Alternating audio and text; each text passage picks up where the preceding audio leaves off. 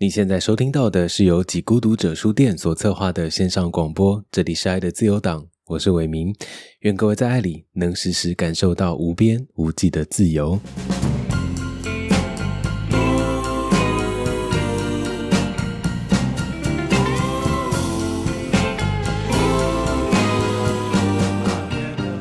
八零年代接近后期的台湾，许多事情都飞快的变化着，在政治或社会上都换上了新的面貌。而在文学的场域当中，有一群写作的人，将乡土文学作为一种途径，但最终他们想要通往的是个人的内心世界，在那样质朴的意象当中，不断的重返童年的现场，一种自我回顾。他们想要追求更为精神性的存有跟讨论。这一群在九零年代初初，在那张椅子还没有坐热的时候就迅即退场的作家们，他们所留下的文字成为个人的遗书，那样的坚决跟生命的断裂，成为书写内容的背书跟铁证。他们是真实活过的一群人，包括了邱妙金、黄国俊、黄义军，以及今天想要跟大家聊聊的袁哲生。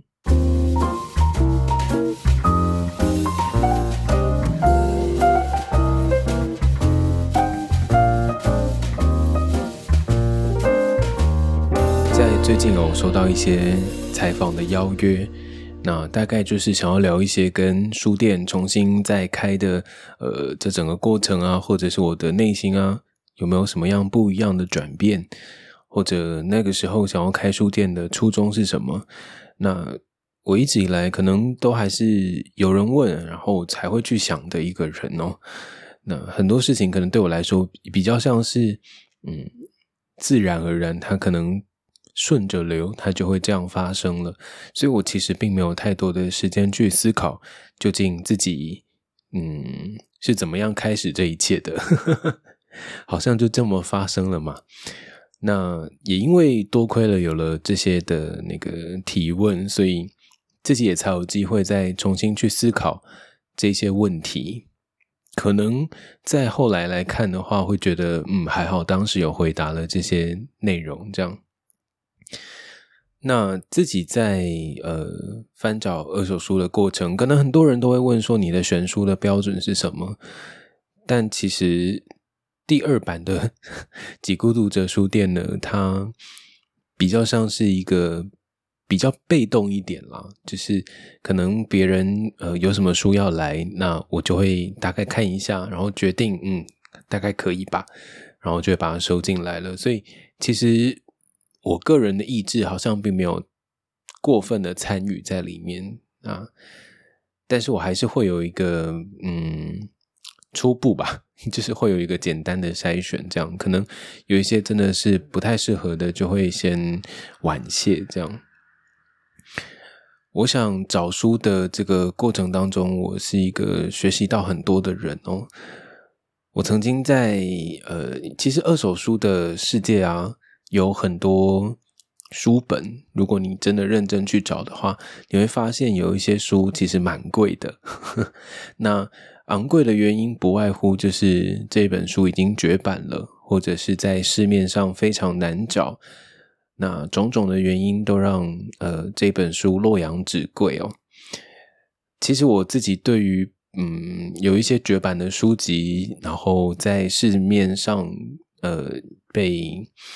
也我不晓得那是炒作嘛，或者是 那就是一种，对啊，的确比较珍贵一点啦。那我觉得有一些金额可能太高的，就可能有点偏离了一些，但也是我很个人的意见啦。后所以也也也就是大家听听就好。那在找书的过程，其实发现了那一些绝版的书籍，其实我自己蛮有兴趣的。然后我就会去找来看，想要知道究竟为什么这样的书会呃有这样的呃价格呢？那从一个点开始，它会慢慢的变成一个呃找路的过程，它很像是一个在找门牌，你在找究竟这一条路这个起点，然后走向这一条路，你最后会到达哪里去？那最后你会看到一个作家，他可能。有很多不同的作品，然后，嗯，透过这一些寻找的过程，你慢慢的去拼凑出这一个人在当时的那个模样哦。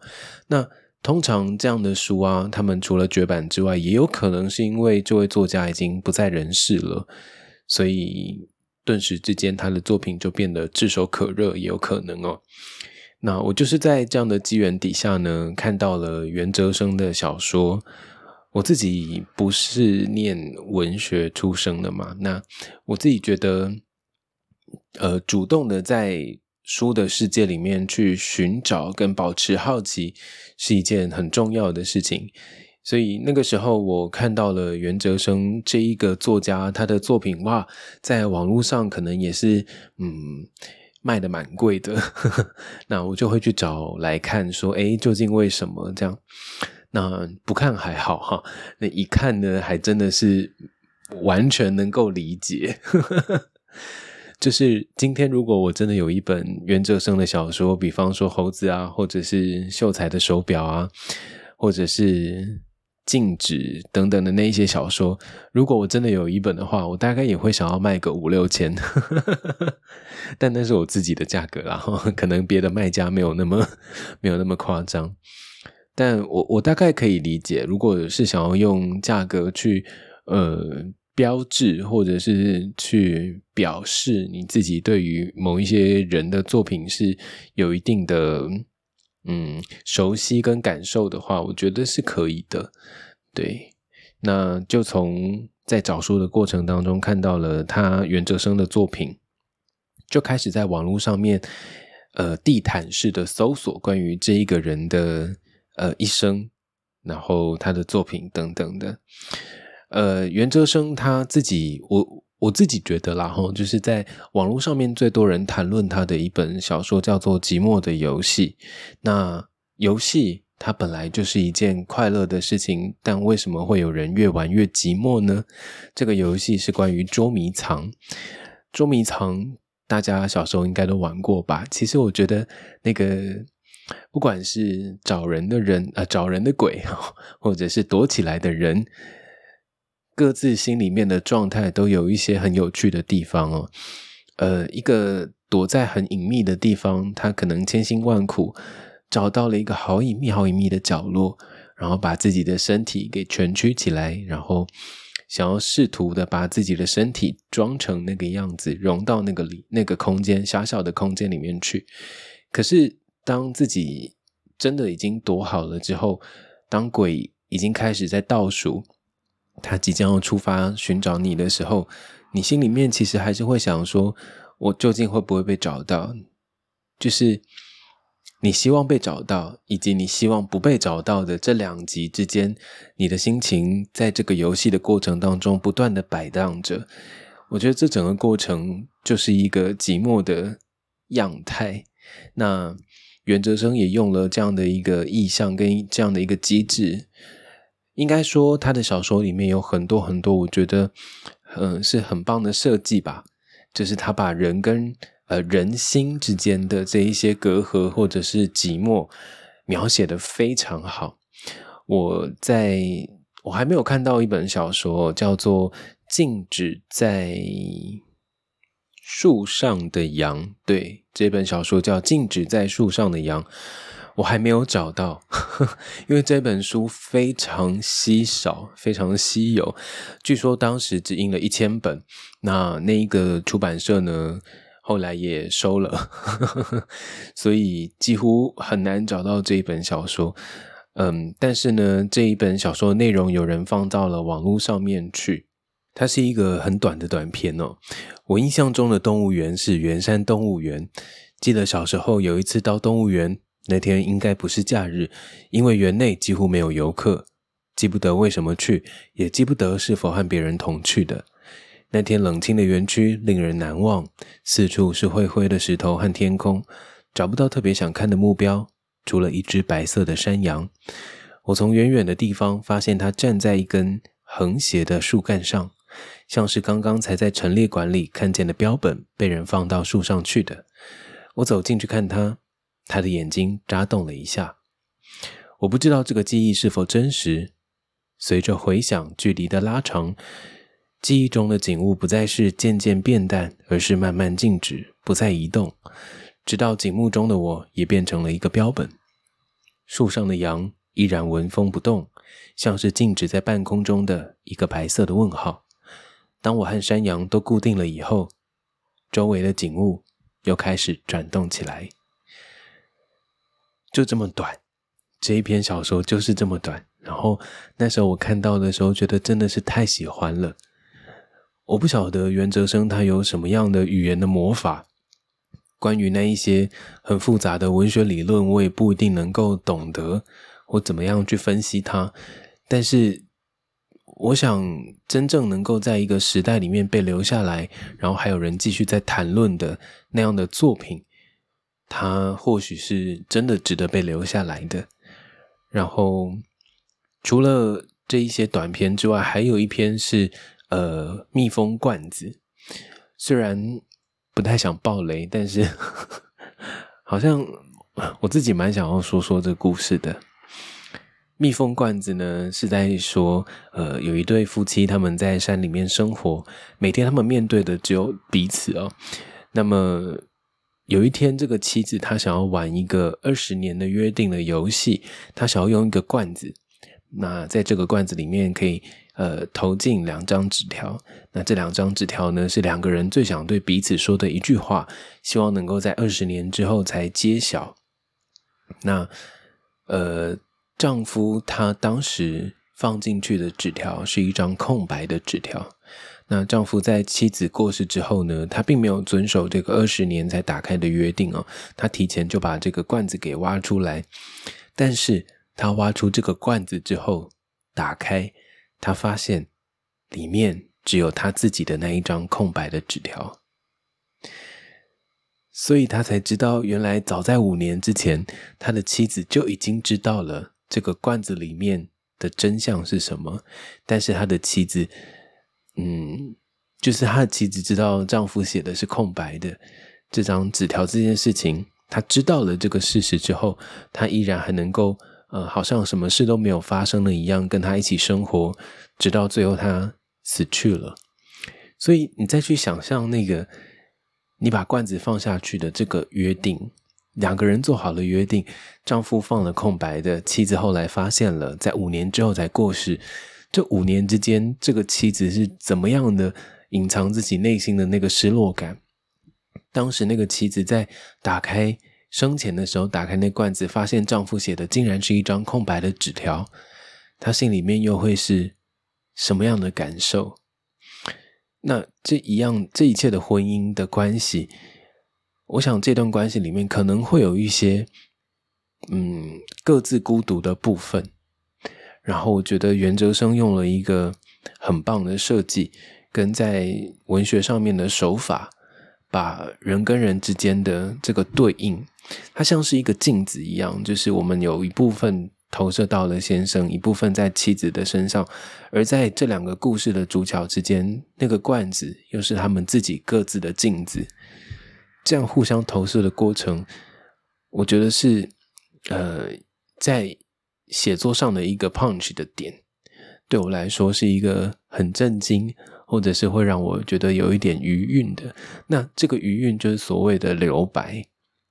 我觉得袁哲生的作品里面有很多所谓的留白的部分，在小说的写作过程当中掺入了作者自己的意见，是一件或许有人说不。不不好的事情吧，或者是不能接受的事情。那袁哲生在文字上面，他一直都是很克制的。我记得曾经在做他的功课之间，有看到呃几段话，他说：“嗯，在写作的过程当中，不是把字塞进去这件事情更困难，而是你要删掉多余的字。所谓的留白跟空白，那个部分就是要留给读者们的空间。他把那个空间给安顿好了，给布置好了。”但最后，他也就走下台去了。我还记得我看完了《猴子》这一篇这一本小说的那个晚上，我心里面真的非常非常的激动，就是觉得怎么能够有人写出这么好这么好的小说啊？但是我真的没有办法告诉你们有多好。这个好真的是在我心里面一直留着。我当然也有可能是因为我自己看太少东西了，所以才我也不晓得。但总之就是觉得这样的一本作品，它既不张扬，然后它也不卖弄，他很诚实，然后他用很简洁的方式告诉了你，跟带着你去体会到所谓的。情感就是人这个动物哦，它的情感面的部分，我觉得是很难。呃，我觉得文字或者是嗯这些作品，它的确是一个途径，没有错。可是真的能够有多少人能够带你去感受到那样的世界，跟一个不存在或者是一个看似虚幻的东西，那是一件很困难、很困难的事情。我觉得文字，呃，我觉得。音乐也好，或电影也好，它相对来说容易许多吧。但是，真的能够有人用几句话就把你带到了某一个时空里面去，让你丢在里面，那像是一种抛掷，像是一种随机。你不晓得你今天打开了这一本书，你会看到什么，或去到什么样的地方。但是，你跟着原则生走，你会看到他的世界，他的童年，他的小时候。他所经历过的那一切，好像就是这样很自然的在你面前展开来了。他在跟你说故事，然后你听得津津有味，但你同时心里面除了那个留白的那个余韵之外，你你甚至会有一点感动，可能也不是一点吧，应该是说很多很多感动。我真的太喜欢这一本小说了，所以。我可能没有要卖它，而且我不晓得哎，就是可能在我们现在这个飞快的年代里面呢，有很多方式可以去记忆，或者是我们讲求的是一个瞬间的呃注意力，但是你要熬，跟你要经过那一个叙事的过程，然后你慢慢的走进去这个世界，需要花一点时间，所以。袁哲生的作品，我觉得很难用一句话或者是一个嗯，比方说我们现在可能常常在脸书啊，或者是在 Instagram 上面看到的某一些嗯，某一些人他们会呃揭露出一些句子，那这个句子可能会让你一下子就嗯很到那个状况里面去，那或许是这个时代的一些条件。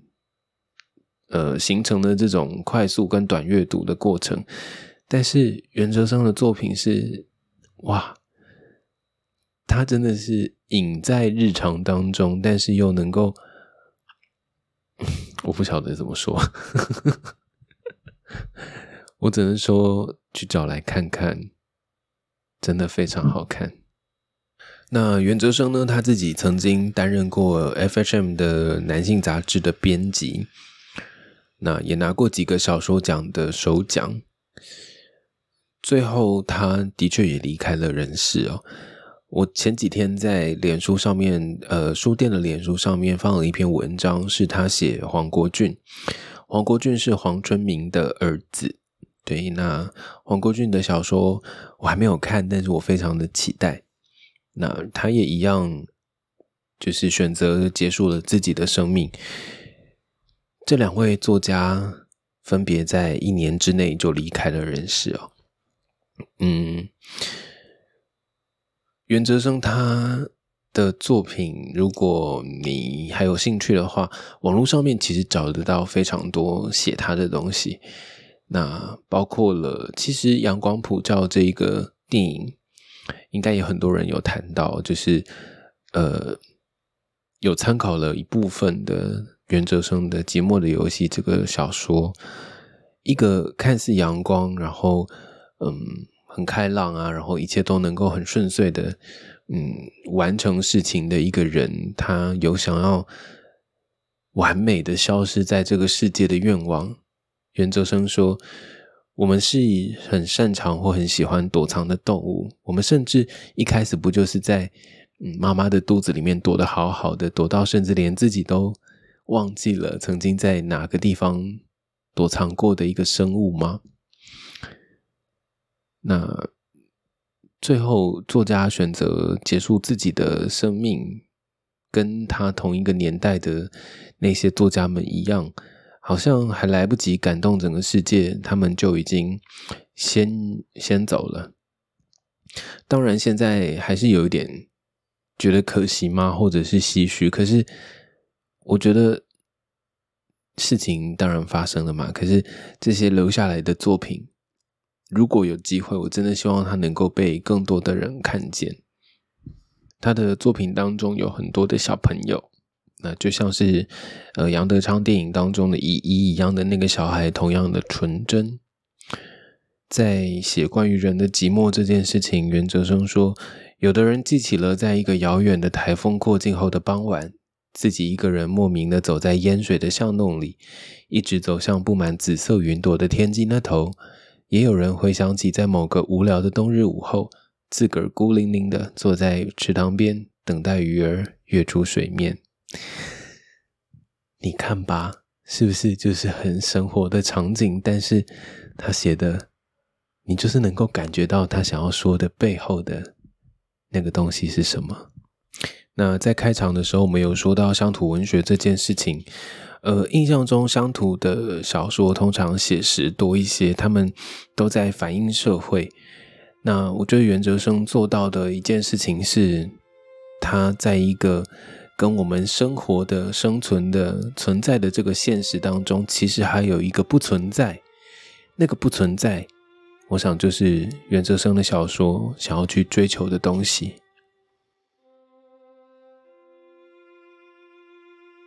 现在回想起来，有一事依然令我大惑不解。在我上小学的时候，某一个周末下午，外公突然跟母亲说要带我进城里去看马戏表演，那可不便宜。于是便领着我坐了很久的公车前去，到了马戏团的大帐篷外面。外公只买了一张儿童票，就叫我自己进去看。他在外边等我，并且约好了散场之后在某处相等。怪的是，现在回想起来，我完全不记得那天表演的内容，连负责表演的是哪一国人，我都完全没有印象了。那个大帐篷变成了一个圆球状的真空管，甚至当时是否感到寂寞都不记得了。帐篷里面安安静静的，长长的荡索下方是一张巨大而黯然的网子。那帐篷总是令我想起黄昏的烧水沟，所有来洗澡的人都走光了，只留下我一个人。我走进帐篷里，潜进烧水沟底，像是一个没有观众的魔术师，把手探进高头帽里去，然后揪出一只鸽子，一串手帕。一只兔子，一只金鱼缸，一根拐杖，愈扯愈多。然后是扛秀仔啊，灰亚妈，乌熊，阿川贝公，耶和华。这些人物像是一堆被打翻在地上的积木，一个个沉默不语的袖手旁观着。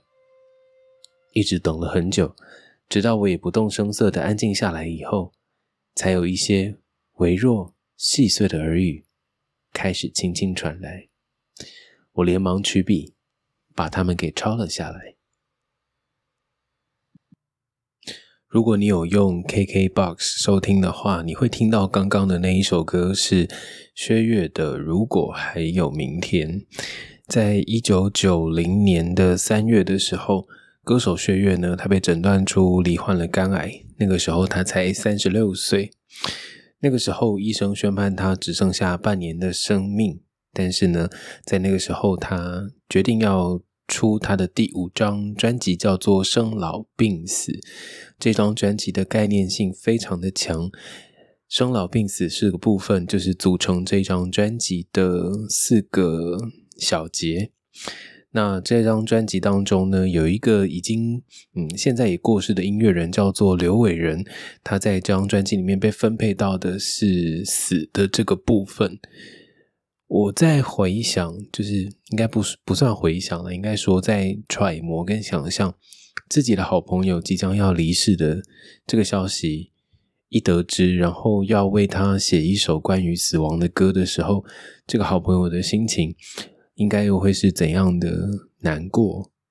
那但他写出的是如果还有明天，在网络上面你还可以找到呃刘伟仁在呃一个表演的场合里面唱的这一首歌，非常好听。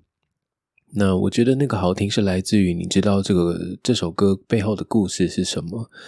他说他希望让这一首歌是有血有肉的，他很激动，他知道当时的他是一定会死亡的，心里面当然还是很舍不得啊，还是很残忍的宣布说你要死了，但这个时候你要怎么样跟他说再见呢？如果还有明天，你想怎样装扮你的脸？这两句话就会是。这个好朋友想要给他的，嗯，给他的什么呢？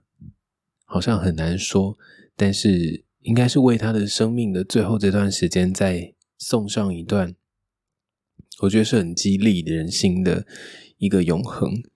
那薛岳他自己在过世前一个月办了一场演唱会，叫做《灼热的生命》。这场演唱会。的准备的过程当然非常的辛苦哦，因为薛岳当时的身体状况并不好嘛，所以练唱的时间那么短，那又那么短，呃，又那么短的时间内要完成一个完整的表演。那时候是在一个呃，是在国父纪念馆。那我记得当时在网络上面有找到一些资料，说其实这场演唱会在电视上面是有转播的。那那个现场看起来大概就是一个。没有什么灯光效果啊，跟现在的演唱会大相径庭啊，完全就是用一个歌手他自己的原本面目去面对听众的一场演唱会。而当时这场演唱会在卖票的时候，也有先提出声明，就是有很多嗯不可预测的状况可能会发生，可能会有嗯临时无法开唱的。呃，种种的状况都有在卖票的时候先声明。我不知道参与或者是当年曾经在这样一场的演唱会现场的听众们，他心里面留下了一些什么。但是薛岳在这场演唱会的台上的舞台上面说：“如果还有明天，我们都要准备些什么事情？如果没有，你打算怎么样？我相信，我相信一定有明天呢。”一直是一个很美的两个字。这张专辑《生老病死》是我自己我个人啊，我自己非常非常喜欢的一张作品。这张作品里面有收录了李格弟的词。李格弟说：“把他的歌在屋子里最远的一个角落放了出来，却也不能就坐那么近的听。我离开房间，把门关上，到另一个角落远远的听。于是。”好像他并没有走远，不过是在另外一个房间，正大声的唱给自己听。在那场演唱会上啊，舞台的背后其实还有很多的医护人员，还有希望能够用不到、派不上用场的氧气筒跟救护车，许多的好朋友都为他一起完成了这一场演唱会。在九月十七号的那天晚上呢，这个演唱会圆满的落幕了。那他也表示说，他想要离开人群，放掉一切，安安静静的找回自己婴儿般最纯真、最健康的胎息。我不晓得，在一九九零那样可能跟我同样出生的那个年代里面，可能手机还没有很普遍，可能很多嗯。我们现在正习以为常使用的这一些平台啊、媒体啊，并不这么样子的发达。那个时候还有很多令人怀念的事情。我常常在想，究竟什么东西是能够被留下来的？那个留下来的机制，或者是筛选它的那一个条件是什么？有一些东西竟然可以这么快速的就消失在我们的日常生活当中，可是。又的确有一些东西，它会一直被留下来，后面的人会一直反复的听，反复的谈论，反复的说起当年可能有这样的一位歌手，他曾经用他自己全部所有的生命的时间奉献在音乐上，然后用自己的嗯，音乐告诉这个世界，所谓生老病死这四个字，他想要怎么样的传达，或者说透过什么样的方式告诉别人他自己的生命感悟是什么？我想，不管是他的音乐，或者是他的这个最后的一场的演唱会，我现在想起来都还觉得啊，好感动哦！就是真的有人是完全投入跟奉献在自己所喜爱跟热爱的事情上。那这一集说了袁哲生还有薛岳这两个人，他们大概也都活在同一个时代吧，但是一个可能。我不能够评论一个可能结束自己生命的人，他并不一定是懦弱而已。那勇敢去面对生命的终结的人，他一定也有胆小跟害怕的时刻。我想，不管是用什么样的态度去面对自己可能将呃即将死亡的这个结局，那样的一个真还有纯粹，我想是。想要在这一集里面把这两个人一起提到的原因，曾经出了四张专辑的薛岳，他其实之后也就转到了幕后工作了。他也曾经制作过呃伊能静的专辑。那那个时候他曾经说过：“我想我只能呈现一个东西给这个世界，我有很多的缺点，而且恐怕缺点比其他人都还要来得多。”我只有一件事情，我最骄傲，那就是我永远是真的。这张唱片可以让你醒思很多，你可能也会充满希望，但是里面的自嘲啊，还有一些轻松的反省，我想都是使这张唱片如此独特的原因。一张唱片或者是一个文学作品，它能够带你到哪里去呢？就在于你是不是心里有够开放的空间。去聆听它，去阅读它，去跟着它走，他会带你到一个你可能从来都没有想过，原来我心里面还有这一层啊，就是像是一个 layer 一样，不停的叠上去，你终于在这一些音符，或者是这一些歌词，或这些文学作品当中，你又发现了自己新的那一面。我想自己可能在经过了三十岁之后啊，嗯。有很多事情已经不像过去那样的执着跟在乎，很多事情好像也都能够淡淡的就是这样子放着，好像也可以。也跟朋友说，三十岁真的是一个很幸福、很幸福的年纪。嗯，可能前面该经历过的那一些很复杂，或者是说，呃，可以堪称是考验的东西，都已经经历过了。那在现在的这个时候，自己最想要的还是回到自己。的内心里面去，可能在不同的媒体、呃媒材，或者是透过不同的方式、不同的角度，想要一直在触碰到呃更内在核心的部分是什么？我想认识自己这件事情是一件困难，但是它永远都值得去做的一件事。如果你还没有，或者是你不晓得该怎么样开始的话，我想。听这一些人的音乐作品也好，或者是去阅读，都会是一个很好的途径。有的人可能会说，你做书店的初衷是什么？那他可能会是在一个空间里面，这个空间有很多老的家具，那这些家具就是跟呃中性名义的发光的房间一起准备的。我希望在这个地方能够像一个逃脱。能够像是一种逸逃逸，也能够像是一种不小心，你好像进到了一个异空间里面去。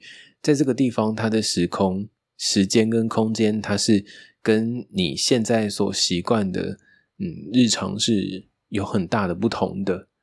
你掉进了一个时空的隧道里面去，那我觉得这样的一个转换，能够让你自己的心稍微。偏离自己可能惯常的那一个轨道跟那个惯性里面去，于是你在这个地方，你可能会听到一些呃声音，你也可能会读到一些你意外意料之外的那一些东西。这个东西就是我想要给嗯来的人也好，或者是听 podcast 的人也好，你都能够透过这样的方式去更靠近自己的内心多一点点。这都是你允许自己给自己的一个机会。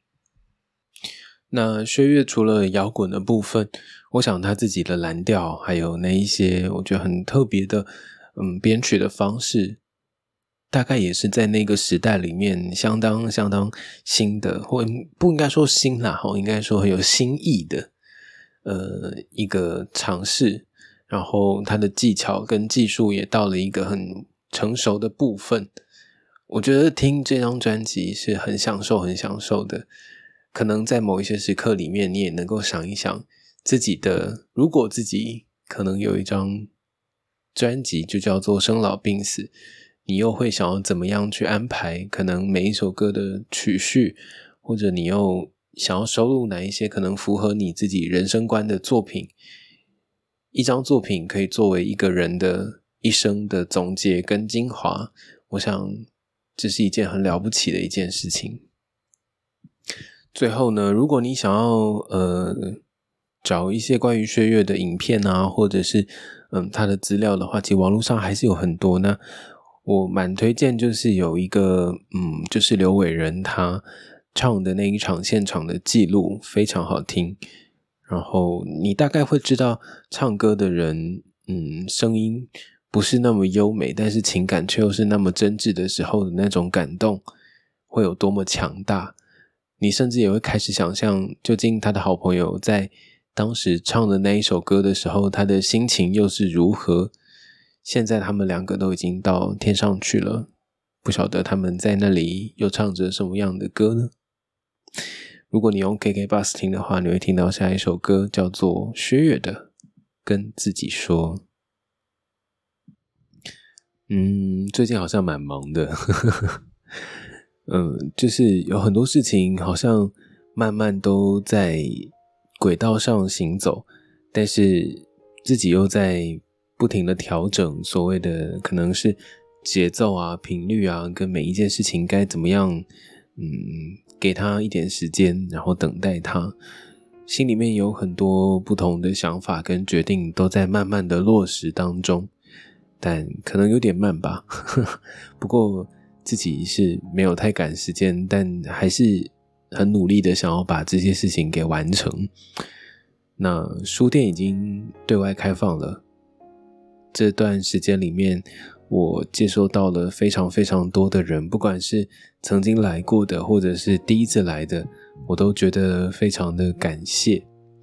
那一天，我跟一位呃买书的朋友聊天了。应该说有机会，我都希望能够跟人有多一点的交流。那刚好那一个下午遇到了这位朋友，那他说他是呃第一次来，然后我记得他那时候买了一本书，叫做《贝加尔湖札记》。那在结账的时候，我们就闲口聊，就是闲话聊了一下。他说他是一个钢琴老师。然后现在正在就是教小朋友弹钢琴、学音乐这样。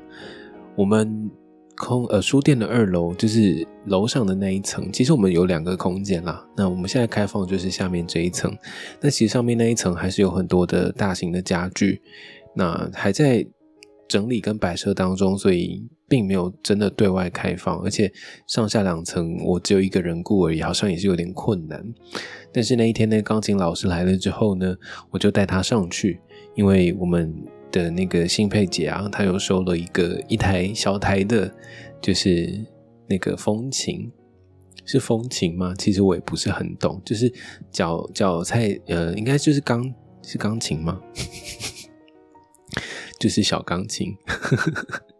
就是要用脚踏板踩的，然后小小的一台一台一台琴这样子，然后我就带他上去看了一下，然后之后我们还是继续就是闲聊啊什么的，交换一下就是彼此现在生活的状态。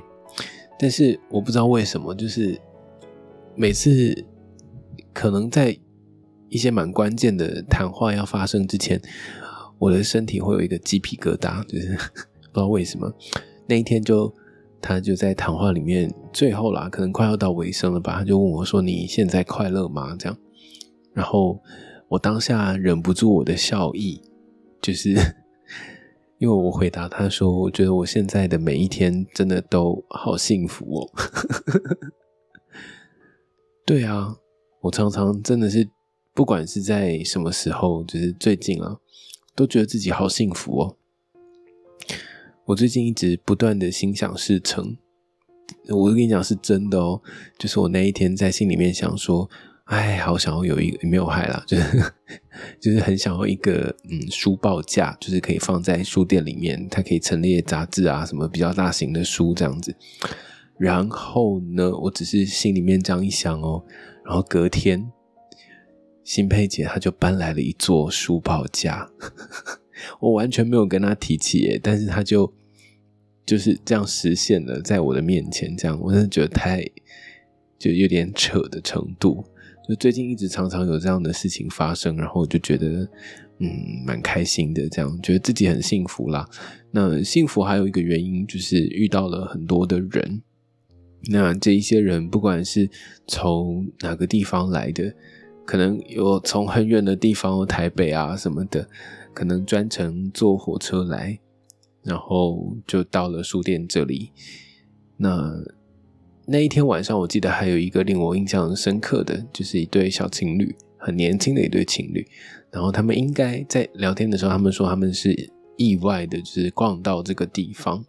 那他们是那一天晚上在这个书店待最久的人哦。他们东看西看啊，然后翻到一些书，还会彼此分享说：“哎，你过来看这个。”这样，我心里面其实蛮感动的。然后他们结账的时候，他买了三本书。然后我们在聊天的时候，就就问他说：“哎，你们现在还是学生吗？就是在做什么啊？等等的。”然后男生说他是念历史系的，然后他的语速非常的缓慢。就是我觉得蛮可爱的啦，就是讲话很慢这样，然后抛出一个问题，两个人都还会就是相视而笑，面面相觑一下，然后在犹豫很久之后，然后再回答。我还记得他说他很喜欢听故事，也很喜欢讲故事。那期待之后可能书店有一些活动，哎，或许你也可以来说一下故事哦。对，然后。我觉得每一天在书店待着的这段时间里面，只要有人，然后很认真的看书，也不一定要说认真啦，就他真的停留下来了，然后把某一本书打开的时候，在那个瞬间对我来说就是幸福，你知道又在加一 的那个过程，就是加一加一，不断的一直往上加，这样。那其实我自己。目前心里面的设定是希望这件事情我可以做的久一些，所以很多东西我并没有想要一次就噼里啪啦就就是嗯一辣就这样出来这样，但是还是很期待之后的转变。我在想之前的那个你的最近是我的最远这个活动，其实好像也是可以继续哈，就是大家可以把自己手边的纸头任何发票啊。票根啊，或者你一张小卡片，或者写不出去的、寄不出去的一封信啊，或者是等等的一个小涂鸦都可以，都可以寄来。然后你的东西会被夹在书店里的一本二手书里面。那我还在想，是不是要让这个活动继续啦？不过好像可以哈，对不对？那那一天呢，我把之前在旧店拍的那一些拍立得，哇，好大一叠哦，可能有超过一百多张哦。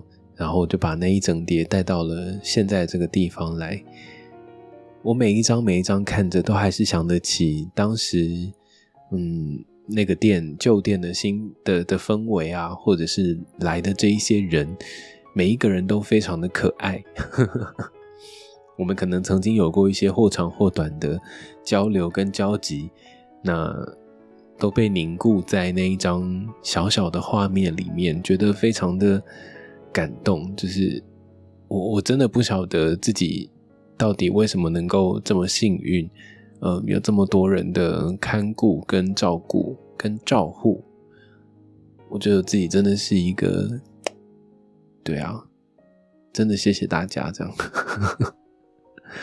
然后几孤独者书店呢，还持续有在募集二手书哦，就是它是一个长期的，所以如果你的家里面有一些可能你觉得，虽然我懂，就是自己有好喜欢的书，也想留给自己看的那个心情，但是如果你希望能够给更多人看到啊，或者是嗯，也能够让不同的人感受一下你曾经感受过的那一些悸动，或者是一个微小的瞬间，你都可以把书。呃，让几孤独者书店收购。那收购的方式就是你直接把你要呃，可能是一面书柜，你把你的书柜给拍下来，就是书背朝外，我只要看到书名就可以了。然后把这个照片传到书店的脸书或者是 Instagram 都可以。然后我会告诉你收购的后续的方式。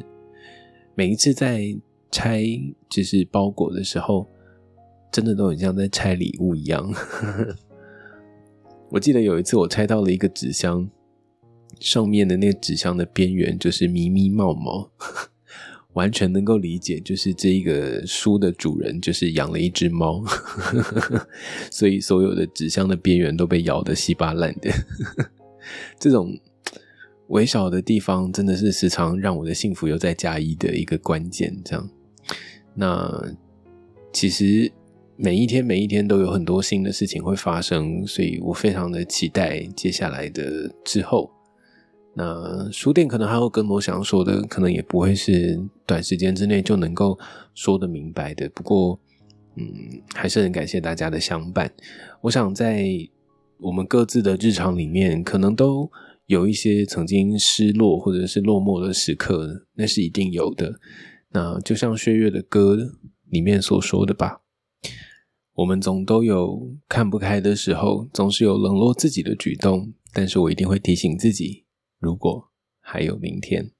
这里是由几孤独者所策划的线上广播，你收听到的是爱的自由党，我是伟明，愿各位在爱里能时时感受到无边无际的自由。我们下集再见喽，拜拜。